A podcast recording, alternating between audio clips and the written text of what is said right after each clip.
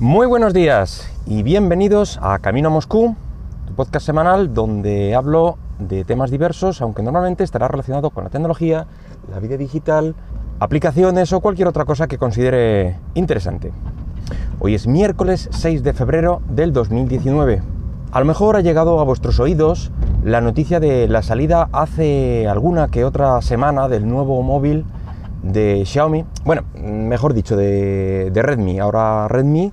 es una empresa independiente con su propia línea de móvil, eh, eso sí, sigue estando bajo el paraguas de Xiaomi.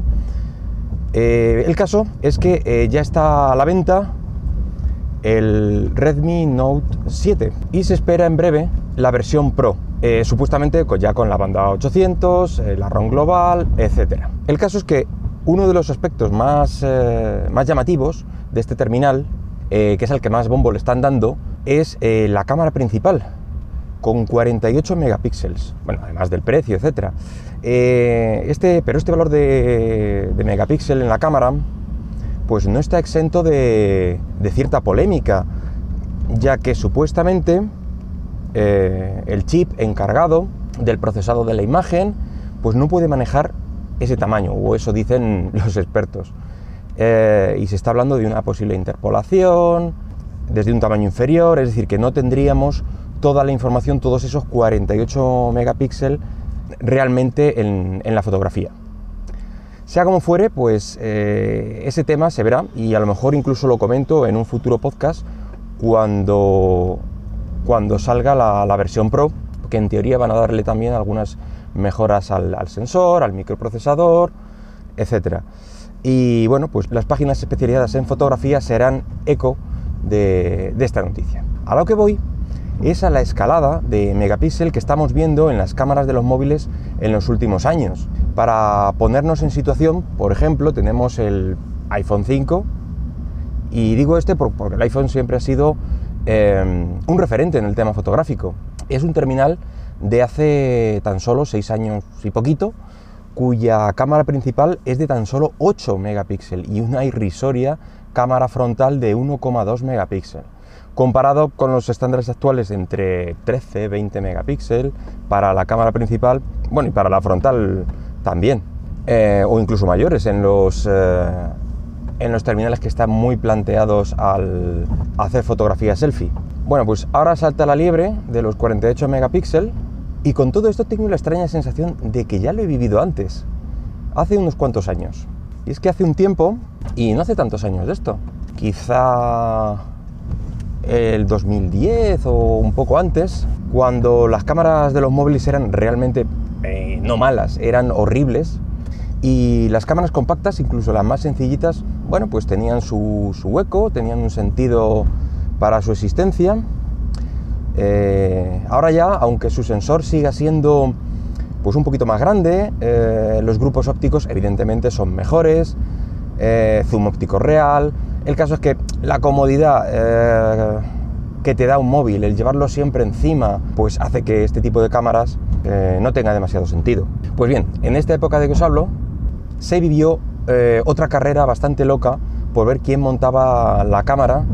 eh, tanto compacta como sin espejo, las primeras que se estaban haciendo, eh, o reflex con más y más megapíxeles. Ya salieron multitud de expertos eh, diciendo un tope teórico en el que más de X megapíxel pues no tenía mucho sentido por ciertas razones, como la calidad de las ópticas que se estaban montando, los propios chips de procesado, el sensor, en fin. Pero esta situación, esta carrera, pues al mercado le vino muy bien, ya que se vendieron y renovaron pues muchísimas cámaras. Mm, yo recuerdo que fue una época dorada, eh, antes de la debacle de, su segmento de compactas, como digo, por culpa del móvil. Eh, bueno, y las reflex también se resintieron un poco eh, por las sin espejo, ya sean en formato completo o APS-C. El caso es que ahora estamos viendo la misma situación,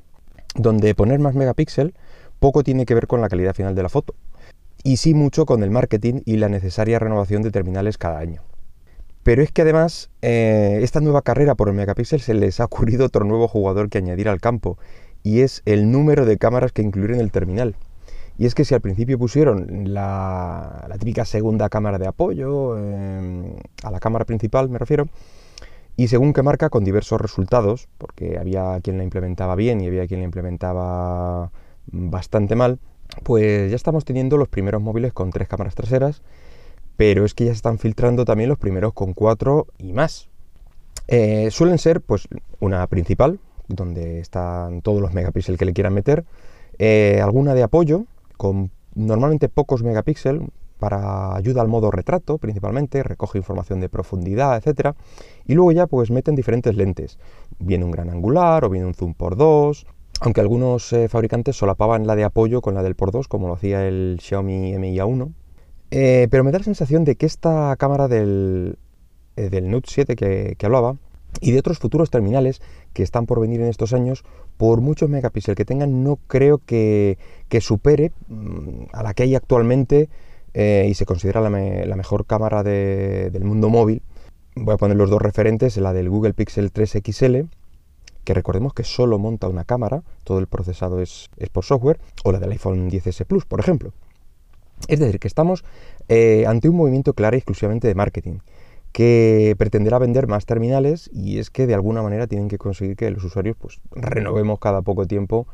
eh, de terminal. La rueda tiene que seguir girando. Con todo esto, no digo que no debe haber un avance en la tecnología o que no compres móvil nuevo, ni muchísimo menos. Pero lo que sí que digo es que no caigas en el típico más es mejor. Eh, en este caso es la cámara, pero hay muchísimas variables que hacen que sus fotos sean finalmente mejores, peores, la óptica, los microprocesadores, el procesado, eh, la propia aplicación de, la cámara, pero lo mismo puede aplicarse a otras características del móvil y a otros aparatos en general, pero vamos, eh, como hablamos de móvil, eh, por ponerte otro ejemplo, la, batería con más miliamperios no necesariamente implicará una duración mayor del, terminal sin cargar. Hay que ver el consumo de los chips, la propia gestión de la batería que hace la versión del sistema operativo que monte, o, el consumo que hace la capa de personalización que tiene por encima, si es que la tiene. Eh, piensa que el marketing de las marcas siempre intentará engañarte. Ah, como apunte, como de última hora, eh, que no sirve más que para confirmar esta tendencia, ayer mismo por la tarde salió una filtración de, de Sony para el terminal Sony Xperia XZ4 que iba a montar una triple cámara principal y un sensor de 52 megapíxeles. Eh, Sony, te lo crees porque es el que el fabricante de todos los, sensores de cámara, de, yo creo que entre Sony y Samsung yo creo que montan todos, los de todos los móviles. Em, pero bueno, me parece que esta es la, moda que van a seguir todos los fabricantes este año, así que preparaos para cifras de infarto en cuanto a megapíxel y número de cámaras se refiere. Y nada más por hoy, espero que el podcast haya sido de tu agrado y si lo deseas puedes dejarme algún comentario por Twitter en arroba camino Venga, hasta luego.